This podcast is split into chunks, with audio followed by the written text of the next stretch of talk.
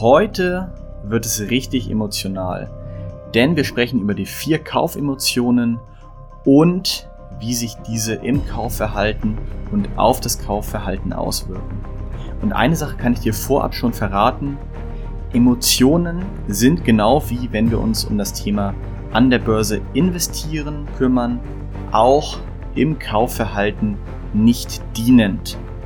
Und genau deshalb ist es so wichtig, dass du dir diese Episode aufmerksam anhörst und diese Emotionen für dich verinnerlichst, damit du in den kommenden Kaufsituationen auch vorbereitet bist und weißt, welche Emotionen die Verkäufer versuchen bei dir zu triggern.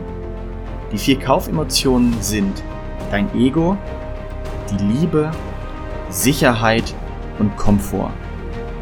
Wenn du dir dieser Emotionen bewusst wirst, dann wirst du in Zukunft eben auch viel, viel bessere Kaufentscheidungen treffen können und dein Geld anfangen für die richtigen und für sinnvolle Dinge auszugeben und damit auch langfristig glücklicher zu werden.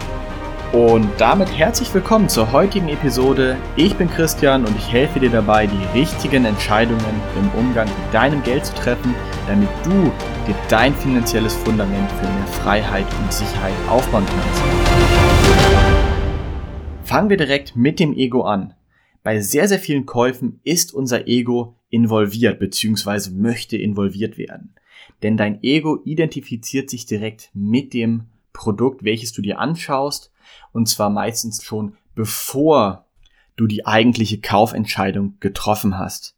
Beispiel Probefahren im Auto.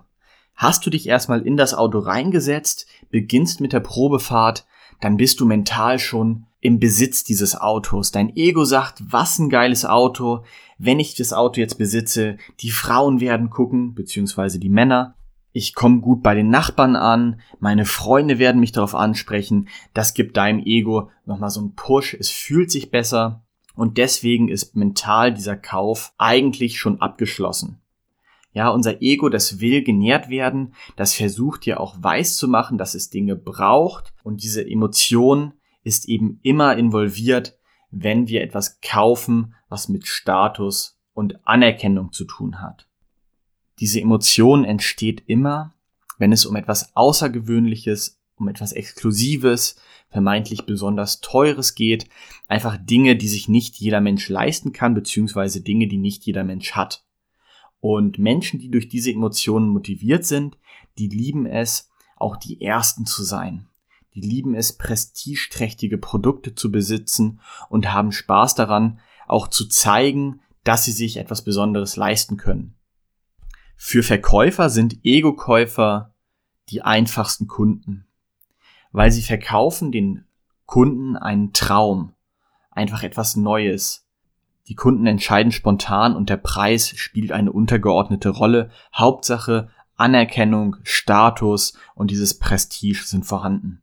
Und genau deswegen nutzen Verkäufer Sätze wie das Produkt ist ganz neu auf dem Markt. Dieses Produkt kann sich nicht jeder leisten. Mit diesem Produkt werden sie zu etwas ganz Besonderem. Wenn sie das besitzen, dann werden andere sie darum beneiden. Dieses Produkt hat die höchste Qualität und das sieht man auch. Also, wenn genau diese Sätze fallen, dann weißt du, das Kaufmotiv Ego wird angesprochen. Das zweite Kaufmotiv bzw. die zweite Kaufemotion ist Liebe. Bei diesen Käufen stehen Freude, Spaß, Wohlfühlen, Genuss und all diese Dinge im Vordergrund. Bei den Produkten ist es wichtig, dass sie gut aussehen, dass sie modern sind, dass sie im Trend liegen und dem Käufer bzw. dem Besitzer einfach gute Laune vermitteln. Wenn du ein Produkt kaufst aufgrund der Kaufemotion Liebe, dann willst du dir oder anderen Personen damit einfach das Leben einfacher, besser, angenehmer machen und dem, der anderen Person zeigen, dass du an sie gedacht hast. Die Liebekäufer werden angesprochen durch ein Zugehörigkeitsmotiv.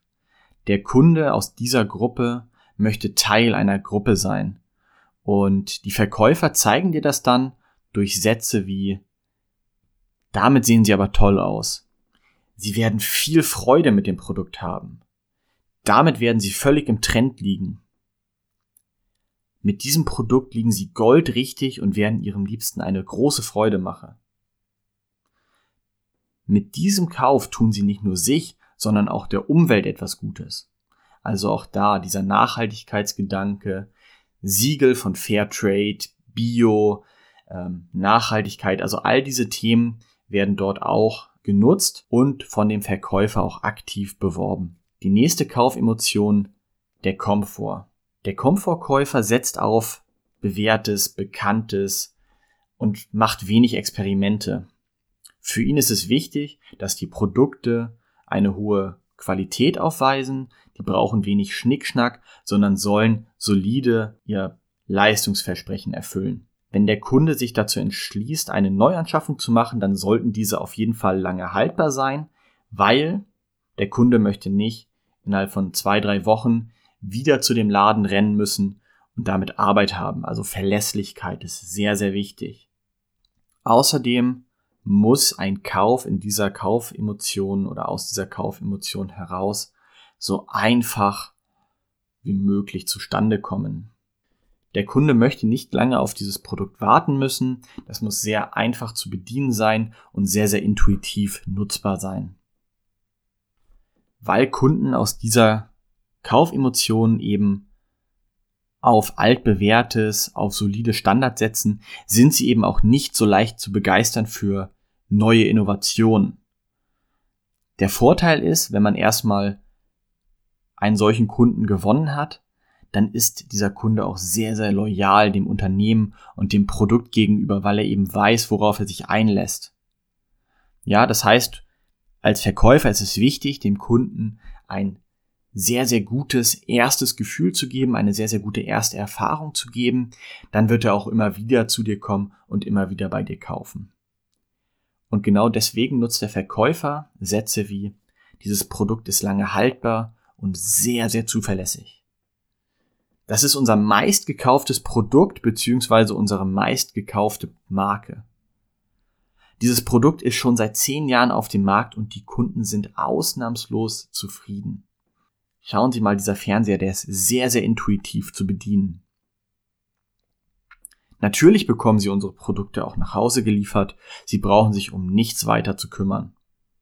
Ich bin mir sicher, dass jeder von uns hier schon Erfahrungen in jeder Kaufemotion gemacht hat und es ist auch völlig normal, weil ein Kauf kommt meistens aus einem Mix dieser Kaufemotionen und Kaufmotive zustande.